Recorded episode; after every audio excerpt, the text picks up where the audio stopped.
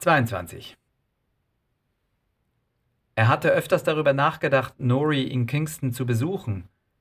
Es war klar, dass ihr unabhängig vom Ort, wo sie war, nicht wohl war. Nur das Meer genoss sie. Sie schickte ihm ein Polaroid mit ihren zarten und immer noch ziemlich weißen Schenkeln. Weißes, weites T-Shirt, trotzdem gut sichtbar ihre festen Brüste. Eine große Muschel in der linken hochgehalten. Ihre verspiegelte Piloten-Ray-Ban, kurze Kippe in der geilen Fresse, wie meistens. Nori. Eines Tages hatte sie ihn gebeten, ihr ein Buch über das Borderline-Syndrom zu schicken, was er tat. Das Porto war ganz schön teuer.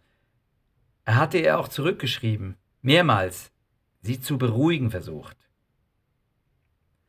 Als er mit Chili im Open-Air-Kino war, das im Sommer in diversen Städten stattfindet und immer super gut besucht ist, hatte er am Himmel die Lichter eines Flugzeugs gesehen und gewusst, wo es hinfliegt und was es ihm sagen wollte. Flieg zu ihr. Flieg zu Nori. Und dann war er mit Chili nach Hause gefahren und hatte sie flachgelegt, platt gemacht, auf Noris Matratze. Chili begriff nicht viel von dem, was vorging.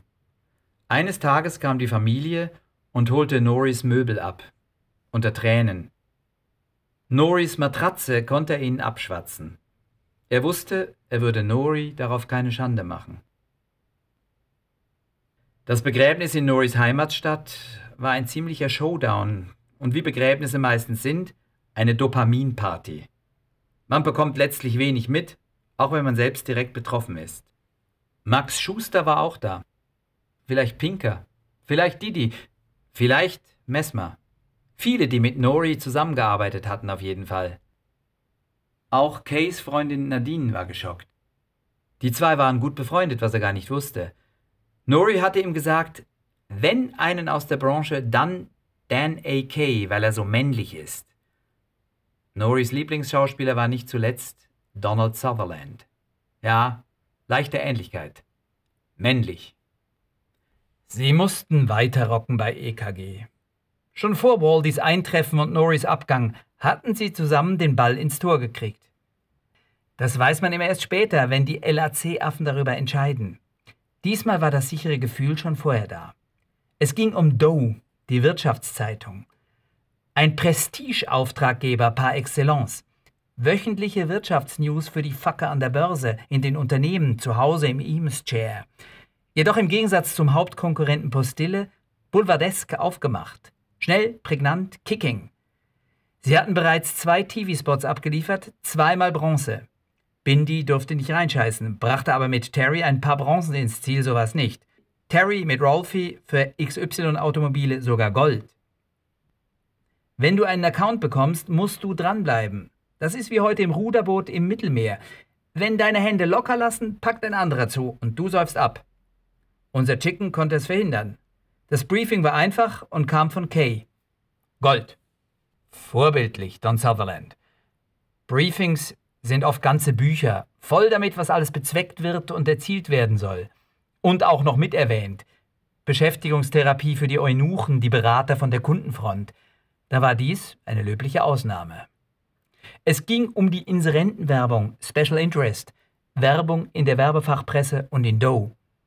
Und in den weiteren Titeln des Verlags soweit sinnvoll. Den Fackern in den Unternehmen klarmachen, dass sich Werbung schalten in Doe lohnt. Und vorher den Werbefuzis klar machen, dass Doe, wir verstehen uns. Sie trafen sich an einem Samstagnachmittag in der Agentur. Sting war in den Ferien in Brasilien. Es trafen sich Kay, Ralphie und Flügelrochen Chicken. Nach einer Viertelstunde hatten sie es. Nach einer halben Stunde noch zwei Varianten zum Abschießen. Protokoll.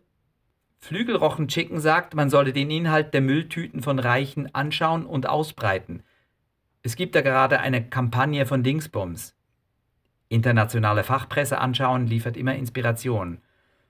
Dann sollten wir stattdessen die Portemonnaies nehmen, ihre Geldbörsen. Wortmeldung K. Von den Unternehmern? Frage hängt im Raum. Von reichen Firmenbossen nicht leicht zu kriegen, die Börsen. Nachstellen scheiße und sinnlos. Persönlichkeitsrechte. Dann die von bekannten Werbern, sagt Kay. Die von Messmer, Weaver, Patriot, Bleicher, Betty Hugenottentotten fallen alle ein. Und von mir. Noch ein geflügelter Witzbold. So machen wir's. Und so wird's auch gemacht. Pro Motiv wird eine Originalgeldbörse abgelichtet, den Inhalt drumherum ausgelegt. Die Ehre des ersten Motivs gebührt selbstverständlich Mesmer, der, wie Bleicher, offenbar gar kein Portemonnaie hat. Bleicher sticht besonders hervor, nur ein paar gefaltete Geldscheine und ein einzelner Haus- oder Agenturschlüssel. Werbung in Doe bringt Kohle, vermittelt die vornehm zurückhaltende Subline. Nachher wollen es immer alle gewesen sein. Eine gute Idee hat viele Väter. Stachelrochen-Sting kommt ausgeruht aus Brasilien zurück und übernimmt. In Doe erscheint ein Artikel, der die Kampagne und das Team vorstellt. Die Werbeleiterin Tina V., der Creative Director Dan A.K. und last but not least der Konzepter und Texter Dark Sting. Mit Grinsefoto. Zusammen verantwortlich für unsere glorreiche neue Doe-Inserentenkampagne. Chicken Asshole geht außer sich mit der Zeitung zu Dark ins Spritzenbüro und knallt sie ihm aufs Pult. Das ist jetzt also die offizielle Geschichtsschreibung.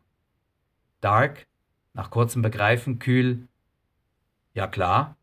Und was hast du überhaupt dazu beigetragen? Mehr als du wäre als Antwort unfair gewesen, denn hätten sie das gleiche geschafft, wenn Dark dabei gewesen wäre?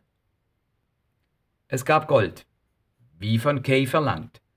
Der Männlichkeit von Dan Sutherland Kay ist es vermutlich zu verdanken, dass Chicken in den Credits erwähnt wurde.